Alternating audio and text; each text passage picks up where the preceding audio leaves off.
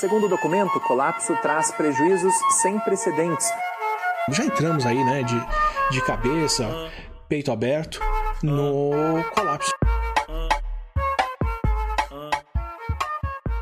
Estamos entrando de cabeça no colapso. Esse é o Colapso Cast, podcast do Gabinete do Ócio. Aqui quem fala é Rafael Costa, diretamente da Serra Gaúcha, terra do trabalho. Do trabalho, não do salário. Salário é coisa de vagabundo, né? Se quer salário, tu tem que ir para outro lugar. Aqui não. E também tô aqui com meu amigo Leandro Bazégio, que nos fala lá de Porto Alegre. Semana passada eu disse que era a triste capital, né? Mas essa semana eu vou fazer um. vou dar uma moralzinha para minha cidade natal, que é. Essa semana eu vou dizer que ela é a capital antifascista do Brasil. Domingo teve um ato antifascista lá no território dos Bolsominion. Não sei, se, não sei se vocês viram, lá no Parcão. Sim, Foi, Pois é. Ali, uns dias antes, no dia 21 de abril, eles estavam pedindo morte aos comunistas, queriam fazer uma fogueira, tinha um cara ali fantasiado de Ku Klux Klan. Tinha toda uma encenação ali, né? Então, realmente Sim, é um lugar perigoso de se andar em Porto Alegre agora, né?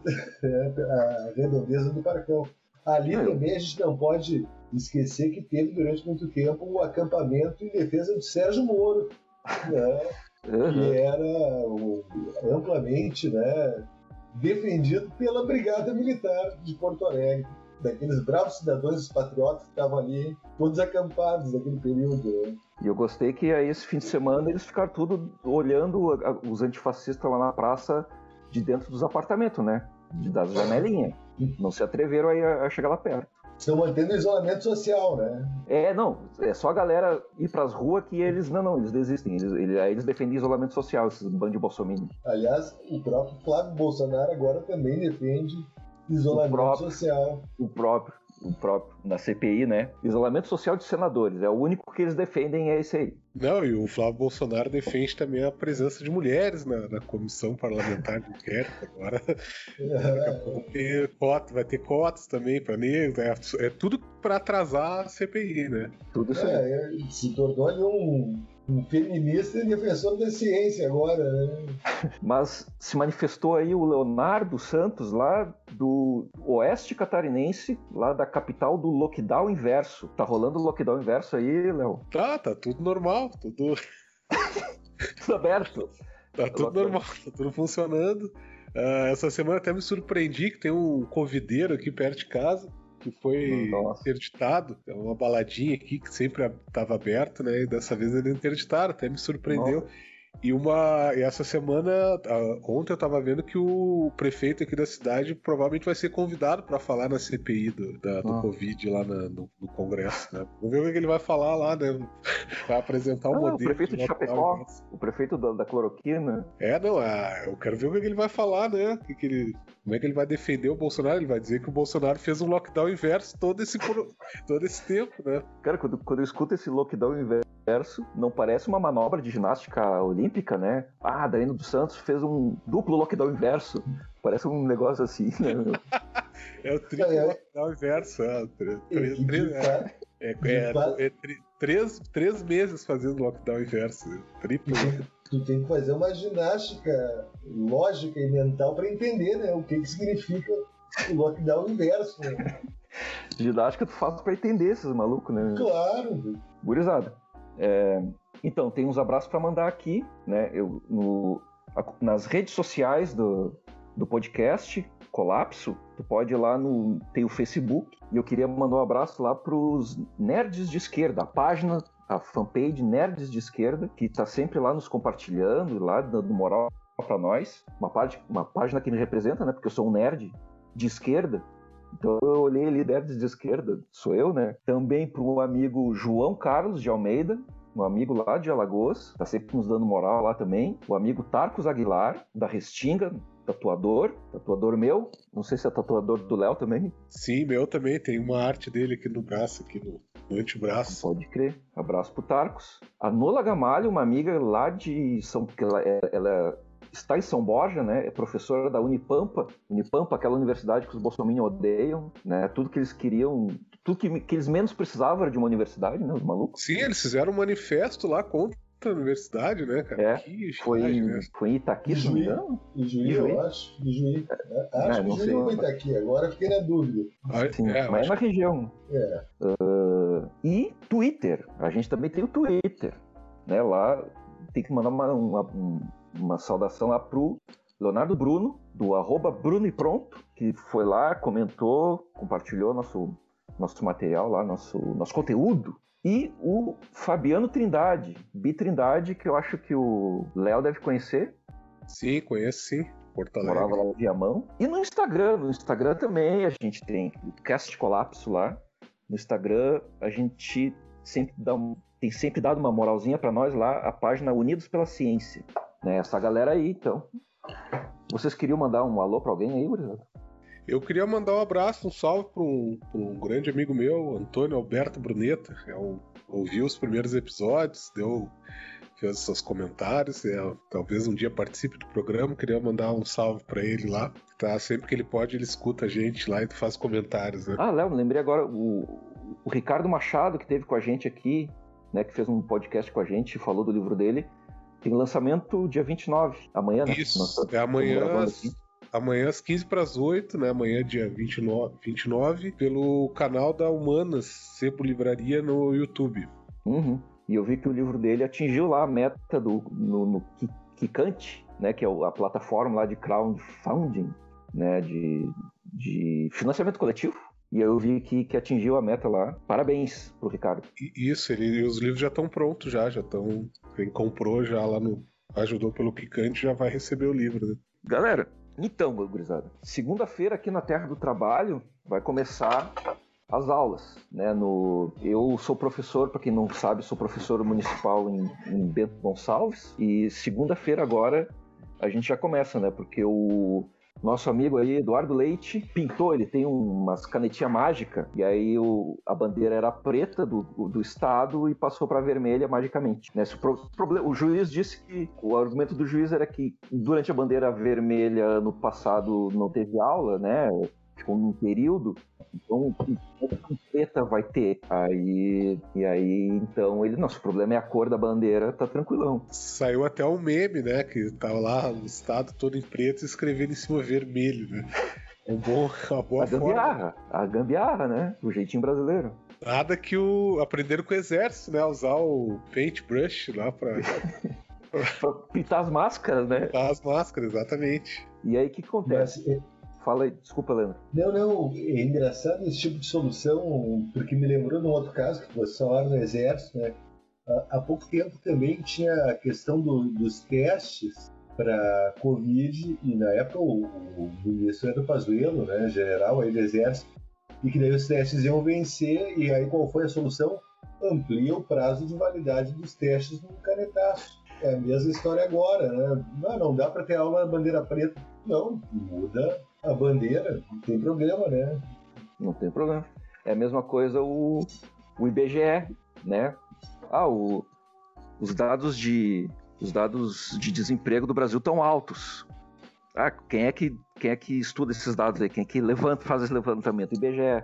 Tá, então, então não tem mais IBGE. Aí não tem mais não tem mais desemprego. Essa história não ter censo, eu não sei se, se o pessoal tá caiu a ficha ainda do, do impacto que isso vai ter, né? Porque eu tô acompanhando muito meme sobre isso, mas não tô, tô vendo ninguém se mobilizando em relação a isso, né? Porque é absurdo não ter o, ter o censo desse ano, né? E a explicação é, foi simplesmente, não, não tem dinheiro, não vamos fazer, e é isso aí. Azar. Mas, mas isso é, é interessante, né? Porque o censo, de alguma maneira, ele é uma pedra no sapato a partir do momento que ele começa a esclarecer um monte de dados e nesse período aí do Bolsonaro, que são aí dois anos praticamente, até a expectativa de vida foi reduzida. Aí isso um levantamento que é feito superficialmente, vê um levantamento do censo que é um levantamento muito mais profundo, que vai levando né, uma série de questões ali da realidade social brasileira. Não ter censo simplesmente deixa cegas, né? o que contribui para que ele faça qualquer absurdo, qualquer desmanto. Não tem número nem para contrapor o que eles afirmam, né? Enfim, esse tipo de política. É um absurdo a falta de ser. Expectativa de vida que, que, que tem diminuído, né? Segundo aí estudos que, tem aparecido, e, e tem sido motivo de comemoração pro Paulo Guedes, né? Que reclama muito do, do fato das pessoas quererem viver até os 100 anos, né? Inclusive, ontem ele fez uma declaração nesse sentido, assim, né? Agora todo mundo quer o quê? Viver 100? 120 anos? Então a solução para a Previdência morram, né? Aí Vocês acompanharam a entrevista, aquela reunião que eles fizeram, que vazou, vazou não, né? Ela estava sendo transmitida ao vivo, né? Pela internet. Isso. Que o cara largou aquela. Essa reunião é genial, porque como a maioria não sabia que estava sendo transmitida, deu para entender que os caras de é, que eu pensava, eu sempre tive uma dúvida assim de que esses caras talvez eles encenassem publicamente essas posições meio toscas, assim, mas os caras de fato eles pensam isso, né? Porque a, a, convicção que o Guedes fala, não, o vírus é chinês. E aí ele fala da, da Pfizer como se a Pfizer fosse uma, uma, uma, empresa americana, né? Os caras são alemão lá, com origem turca lá, né? Que fizeram a vacina e ele, não, os Estados Unidos investe. Aí o liberal, né? Ele que é um liberal, os Estados Unidos investe muito em vacina, há 100 anos que os caras fazem pesquisa em vacina.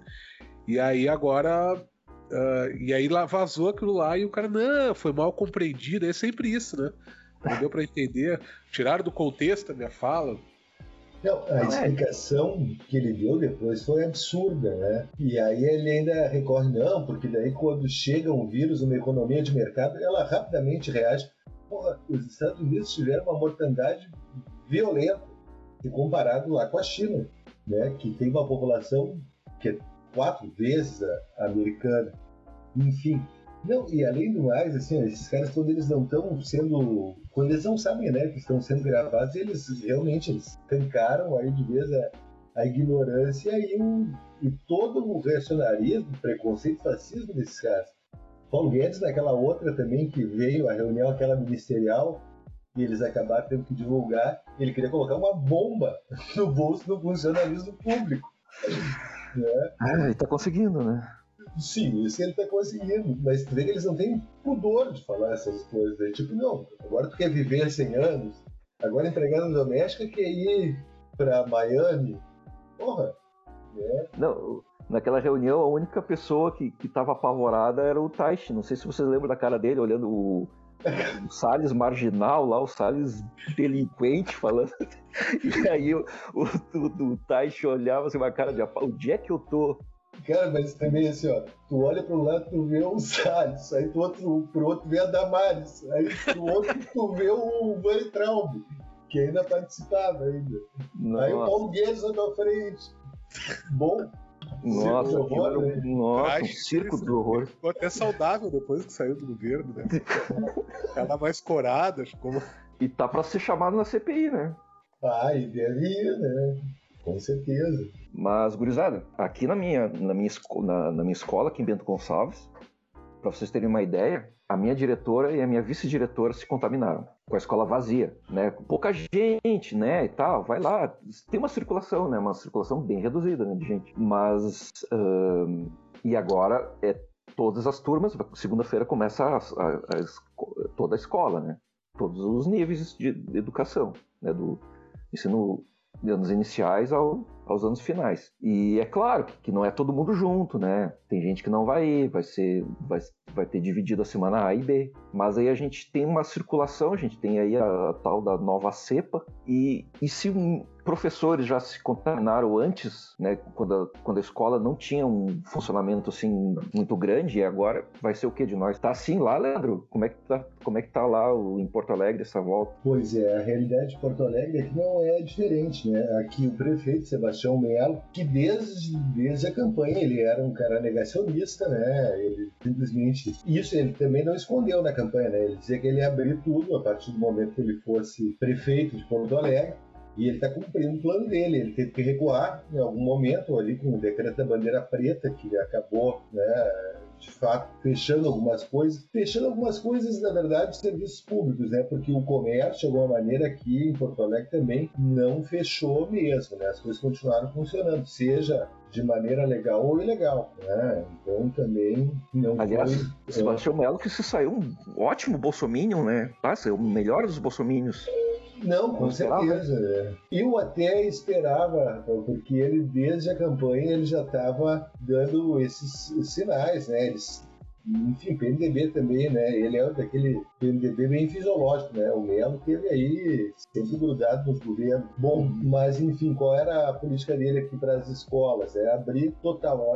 As aulas teriam voltado já no finalzinho de fevereiro. Foi quando veio o decreto da bandeira preta e isso cancelou tudo. Bom, agora a situação aqui pressionando, né, para o retorno com o decreto da bandeira vermelha, as aulas vão retornar, já retornaram hoje nas conveniadas, nas privadas, então os alunos já estão retornando, né? Aqui em Porto Alegre tem muita creche conveniada, que é um sistema de terceirização desse serviço público também. Então, a prefeitura, em vez de fazer novas escolas de educação infantil públicas, ela faz convênios com escolas privadas, né? então ela compra as vagas. Teoricamente, essas escolas elas seriam de associações comunitárias, enfim, teriam um caráter lá né, comunitário, mas não, a gente sabe que muitas não são. Bom, enfim, a realidade assim da, das escolas. Tem tido muita contaminação porque as equipes diretivas elas estão indo nas escolas como falou aí da, da tua escola né? E tem tido contaminação. Na escola que eu trabalho teve contaminação de uma funcionária e agora todas todos os dias, praticamente, toda semana, tem notícias assim de três, quatro famílias que alguém morreu, ou que alguém está doente, ou que alguém está mal no hospital, de alunos da escola. Bom, supõe que no momento que retorna as aulas, esses alunos estão retornando também. E eles se agravar. vão se agravar, porque eles estão carregando, se na família deles está tendo caso e eles estão morrendo, inclusive, boa parte, esses alunos provavelmente ou estão contaminados ou vão carregar o vírus e isso aí vai ser uma mortandade. Até porque a estrutura das escolas, ela é, elas são é uma estrutura precária, né? Tem ali aquelas salas de aula com janelinha basculante, boa parte das janelas não funciona, o, lugar todo é insalubre. Se for uhum. olhar em termos de higiene, banheiro e tudo mais, não tem a mínima condição nem em tempos de normalidade, que tu não tem um vírus circulando, se tu vai fazer uma fiscalização realmente séria, tu já interdita boa parte das escolas municipais aqui em Porto Alegre. Por banheiro, por cozinha, por espaço de sala de aula. Aí tu imagina nessa situação, o que, vai acontecer, né? Então, Daí, o assinado assim, decreta a morte, né? É realmente passar ali, né? Já entrar na fila ali do cartório de, de óbitos, né? Léo, em Chapecó, as, as, as escolas já abriram antes, eu acho, né? Sim, já faz mais de um mês que as aulas retornaram aqui. Eu trabalho em universidade, então nós ainda estamos em trabalho remoto, né? Mas a, as escolas públicas já retornaram também com, com esse regime de. Na verdade, é um, é um, é um processo meio estranho, porque são, se divide as turmas, aí uma parte também dos estudantes permanece em, em atendimento remoto, né? Uhum. Mas também é, é, precário, assim, a propaganda do governo do estado é bem bonita na TV, assim, né? Os professores com, com face shield, com, com guarda-pó, com luva, com máscara, né? Mas de fato as, as máscaras que eles deram são bem ruins, né? São pouquíssimas, né? O equipamento de, de controle de, de temperatura em algumas escolas não chegaram ainda, né? Então é bem precário mesmo a, a forma como está retornando. Algumas escolas já têm apresentado casos de professores contaminados, né?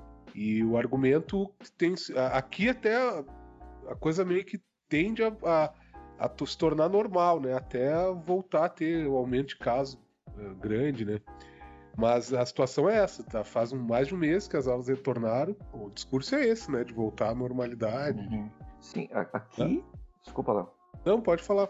O, o que mais chama atenção é essa briga. Tá, essa briga jurídica, né? No caso do Rio Grande do Sul, o governo do estado toma uma decisão, aí a gente tem um desembargador, né? A gente tem o poder judiciário que, que toma outra e a gente tem essa briga, assim, os municípios e tal. E, e aí imagina toda essa energia posta para solucionar o problema, para buscar vacina, para dar internet para as crianças, para poder acompanhar as aulas. Né? O, o presidente vetou um projeto que era que trazia internet para pro, os alunos. Se a gente tivesse essa energia sendo gasta para solucionar o problema, né, cara? Mas a gente não tem. A gente tem um monte não, de é, bolsominion e fazendo um barulho. O argumento do Bolsonaro mentiroso, né? De que ah, tinha um projeto aí, aquelas lives dele meio, meio, apocalíptico. Underground. Assim, né? Não, é, o projeto é para dar internet de graça para todo mundo. O cara consegue vetar um projeto com argumentos que não existem, de coisas que não existem, né? Impressionante, assim. E é exatamente isso, não, a, não é a busca por solucionar o problema, né? A, a, questão é voltar ao trabalho, né? A um trabalho. Ao trabalho todo mundo já tá, né? Mas é voltar para um espaço de trabalho que, que é altamente perigoso, né? Para todo mundo, né? Para as crianças, para os professores, né? E eu vi que no Rio Grande do Sul, o Rio Grande do Sul é, tem um.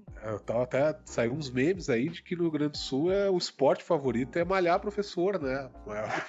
O esporte preferido não. do gaúcho é falar mal de professor, né? É muito engraçado. Né?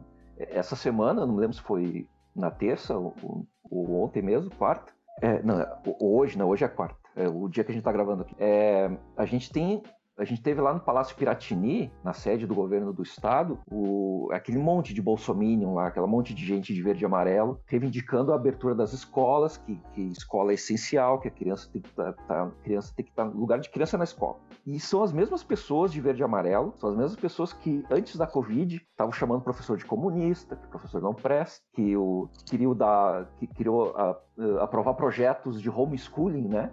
Que as crianças estudam em casa. Aí de uma hora para outra, o nosso trabalho se transforma em essencial. Quantas vezes a gente já fez greve?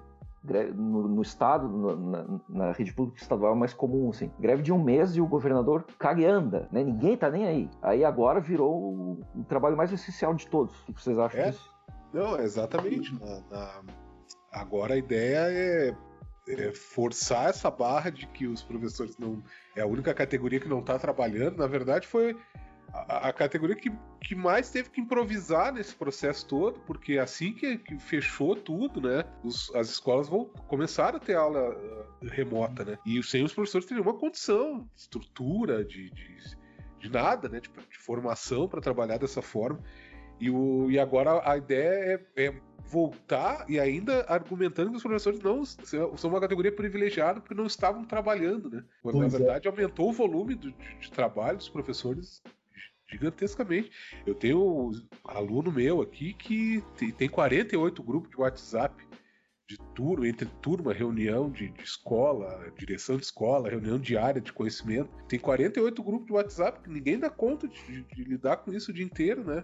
Tem como, é 24 horas tocando telefone. É, aqui, o caso de Porto Alegre, até para ilustrar um pouco o que está acontecendo aqui, Aqui a prefeitura ela tem investido mesmo toda energia nesse confronto, em jogar né, a opinião pública contra os professores. E aí ela encontra esteio também na mídia, né? A é, Rosane de Oliveira. É, Rosane de Oliveira, Túlio Milma.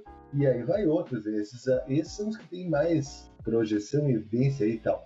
Mas enfim, então se coloca né, toda uma energia nisso, mas não foi viabilizada nenhuma tentativa de pelo menos organizar esse ensino remoto, disponibilizar a internet para esses alunos e, mesmo comprar um aparelho que tu chegue no possa distribuir para esses alunos. O que, o que tem sido feito aqui sempre é pelas escolas. E aí é isso, a carga de trabalho do professor aumentou um monte.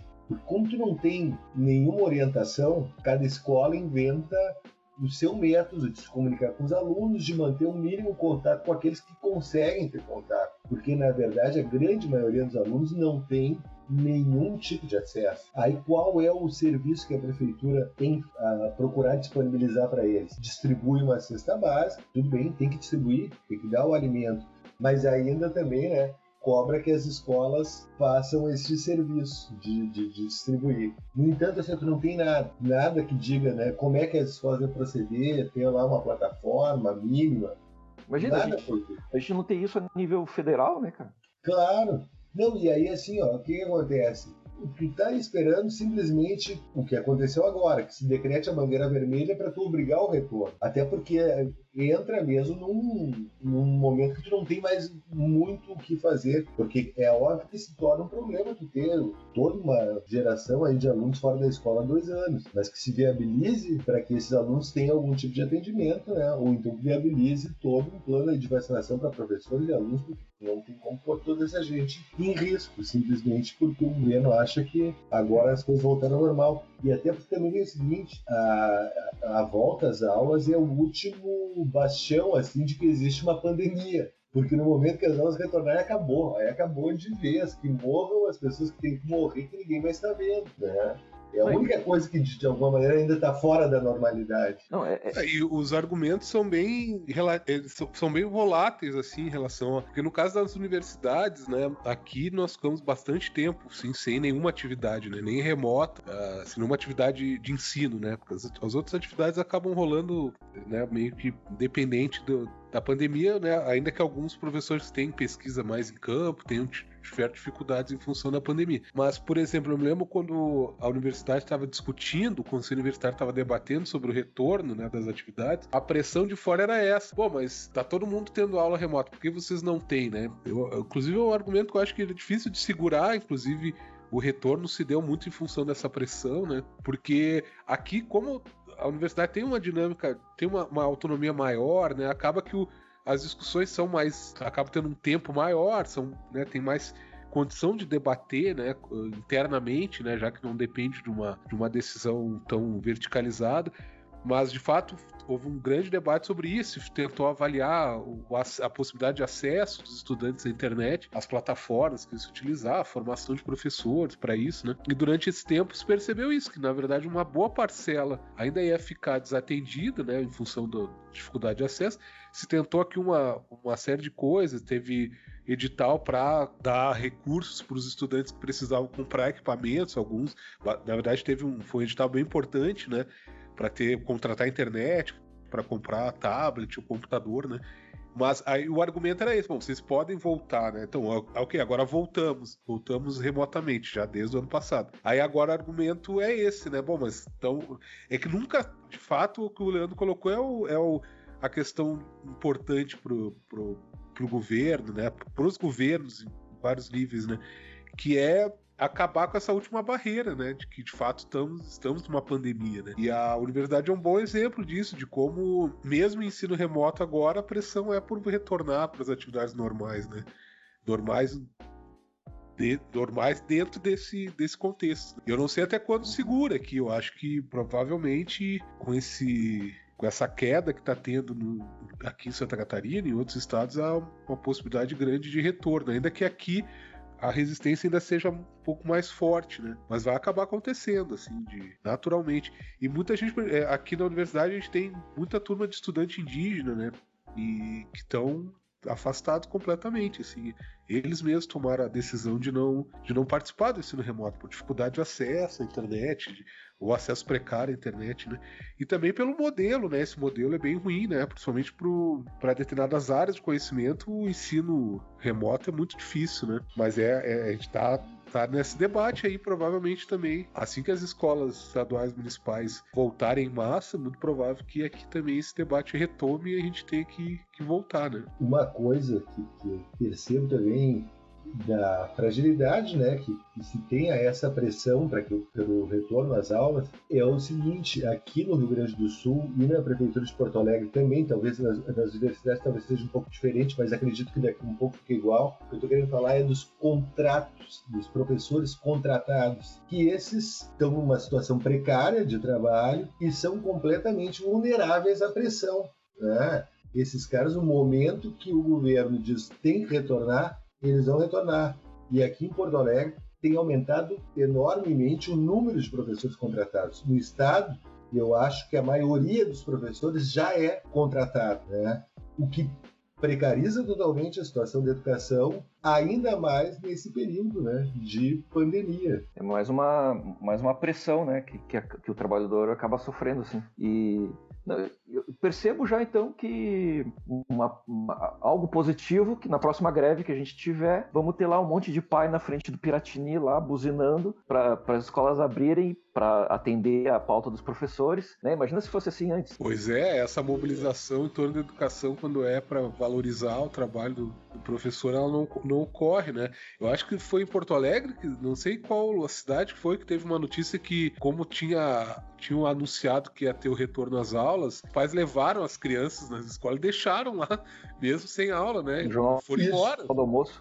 Isso, não, isso aconteceu que uh, aqui as escolas infantis elas começam a receber alunos a partir das 7 horas. E aí às 7h30 da manhã veio uma notícia da, em função da pendenga judicial que estava do retorno, não retorno, e aí resolveu cancelar esse retorno, só que muitos pais já tinham deixado os filhos na escola, e aí foi aquela função, tiveram que negar a entrada das crianças que estavam chegando e, e, começar a telefonar para os que tinham deixado já os filhos. Né?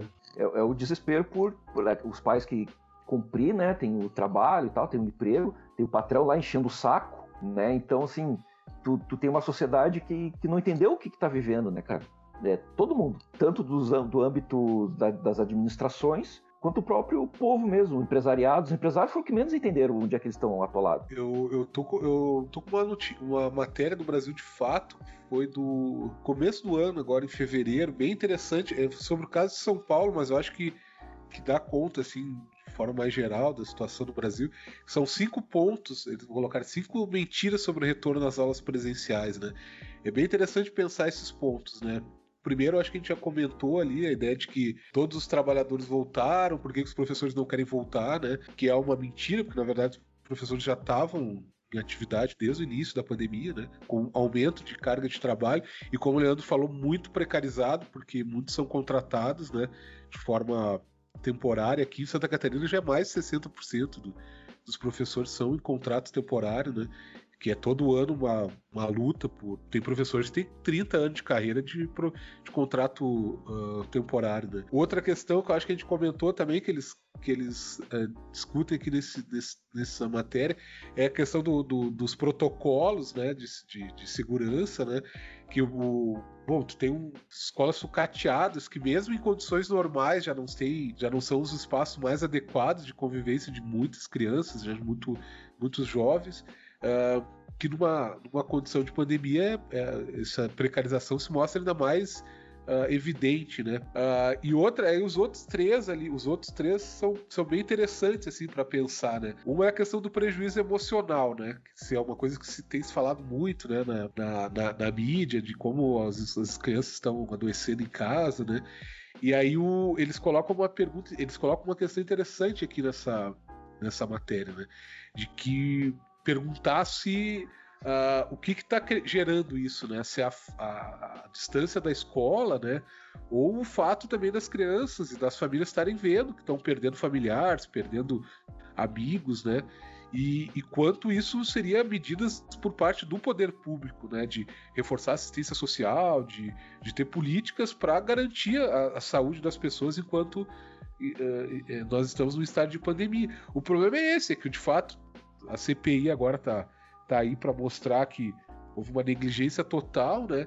Só que aí coloca tudo na, na, na, nas costas dos professores que estão trabalhando, né? Estão em atividade educacional nas condições que possíveis, né? E, e aí a, o professor passa a ser responsável por tudo isso, né? O mesmo professor que, a, como o Rafael colocou antes, há um tempo atrás era o grande vilão da história, né? Era o doutrinador, o cara que fazia a cabeça das crianças, agora é o cara que vai salvar a, a saúde mental das crianças que está sendo prejudicada por estarem fora da escola, né?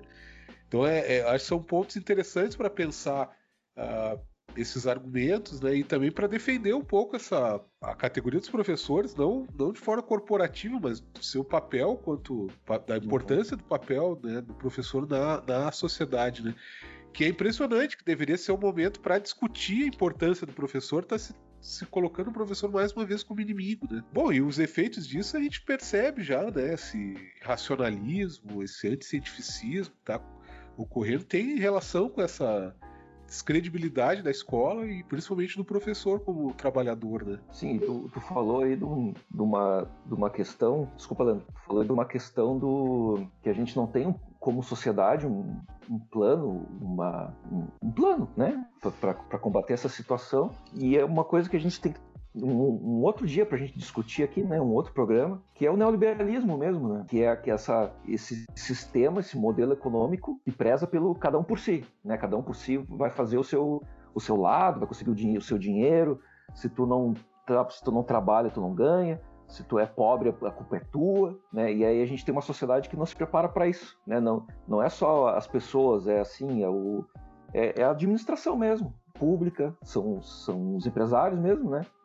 É, tomados por essa ideologia neoliberal, não conseguem entender a sociedade, né? No, como um todo, que, que, que precisa né, de, de organização, de, de apoio público. Né, que a gente tem uma sociedade, a gente não tem para eles, a gente tem só pessoas né, atomizadas, não tem sociedade. Leandro? Uh, não, mas é, é, isso, né? É o que a gente tinha falado, o Leonardo falou também aqui que, da, da coisa da contratação, que é esse avanço todo das, dessas políticas neoliberais, né?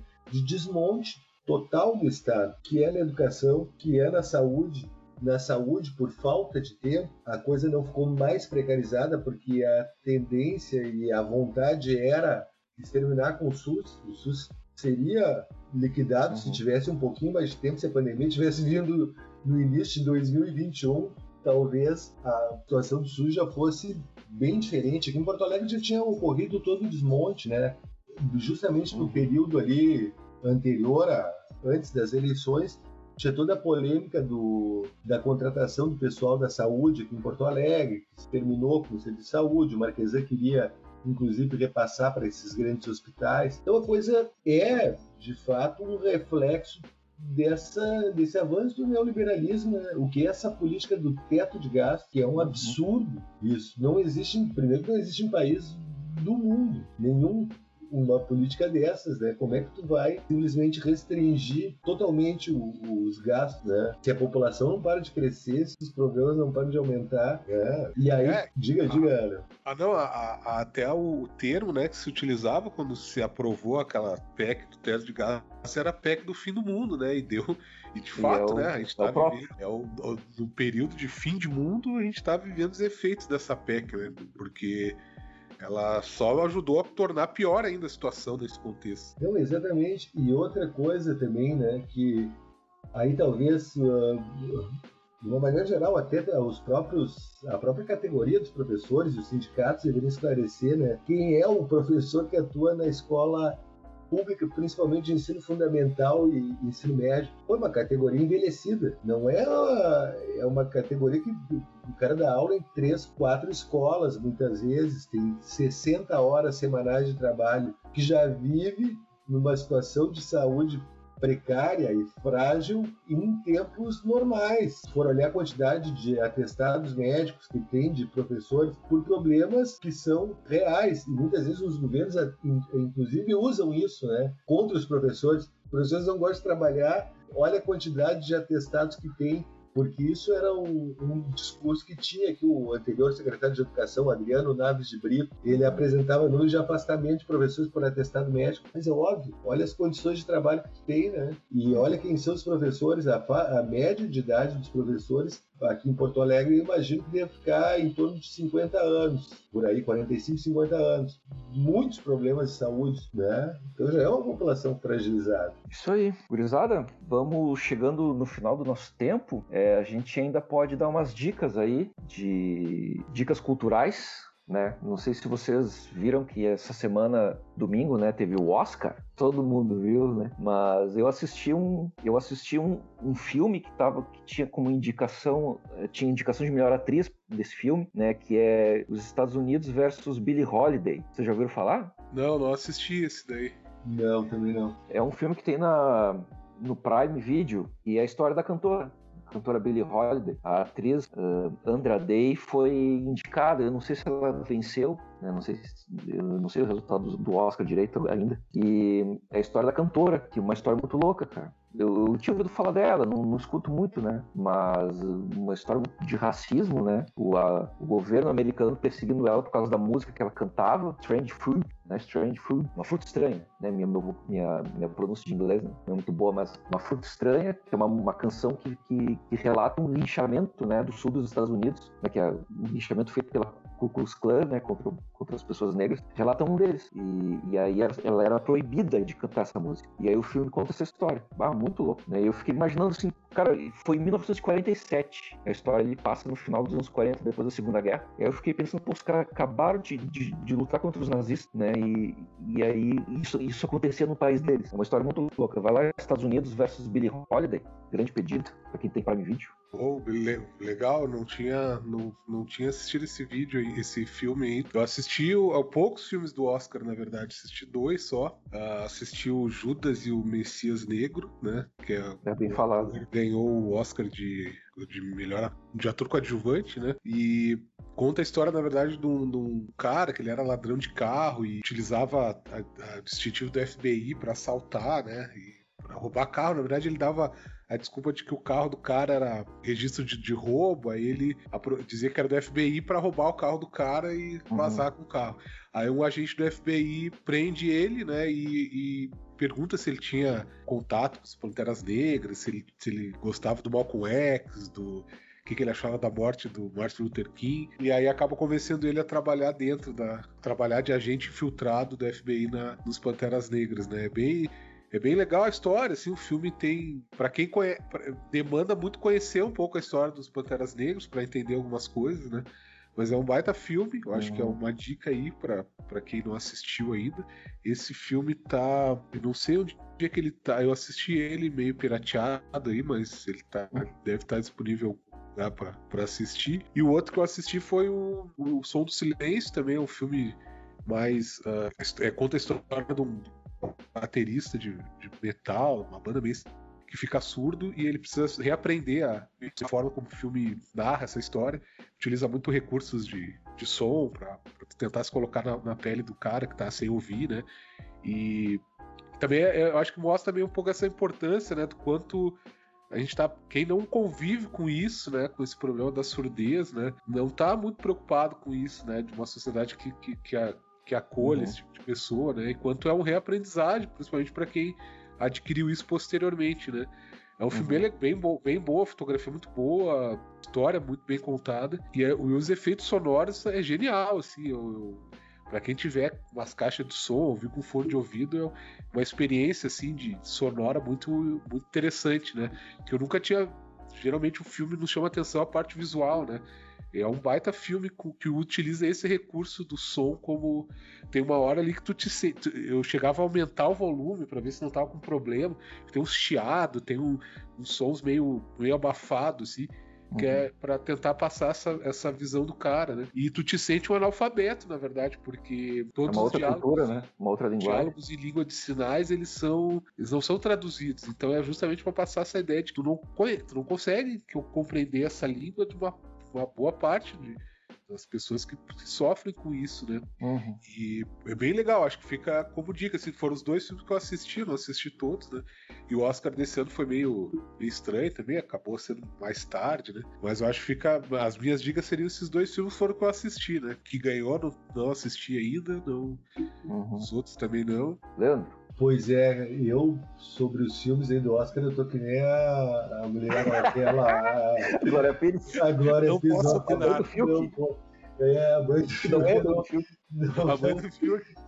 Não posso opinar, cara. Não, não vi nada. Mas aí, para dar uma dica, assim, pensei aqui rapidamente, e para ficar mais ou menos dentro dessa temática ali do negro uh, e do racismo e tal, vocês falaram dos filmes, né? Eu esses tempos tem um podcast que é interessante, bem feito, que é do Spotify mesmo, que é o Vidas Negras. Então eles pegam várias temáticas e uh, eles trazem assim em cima de biografias de personalidades negras brasileiras e tal. Então, a partir da, da, da, da, biografia de uma pessoa, eles vão discutindo várias temáticas em torno da questão do negro no Brasil e tal. Então, é bem interessante. São vários programas, alguns são melhores, outros são piores, enfim, aí, né, mas piores que eu digo assim em termos de conteúdo, não a história das pessoas em si, né, mas às vezes uma visão mesmo, um pouco formatada, né, mas enfim, é, é, acho que vale a pena, é bem bom, assim, em termos de pesquisa e tudo mais, o conteúdo, né, aí sim o conteúdo de pesquisa e de informação que, que tem ali. Então, seria essa aí a minha dica. Não tem um outro filme, não vi.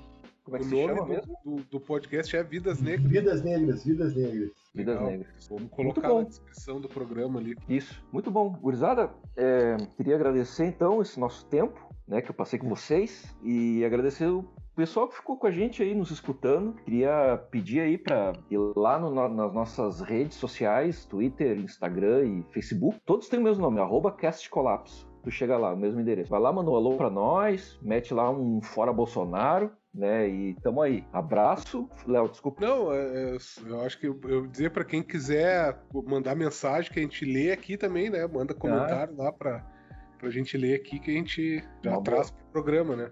Uma boa. Pessoal, então, abraço para todo mundo e até semana que vem. Eu acho que eu, eu dizer para quem quiser mandar mensagem que a gente lê aqui também, né? Manda comentário ah. lá para pra gente ler aqui que a gente já Uma traz boa. pro programa, né?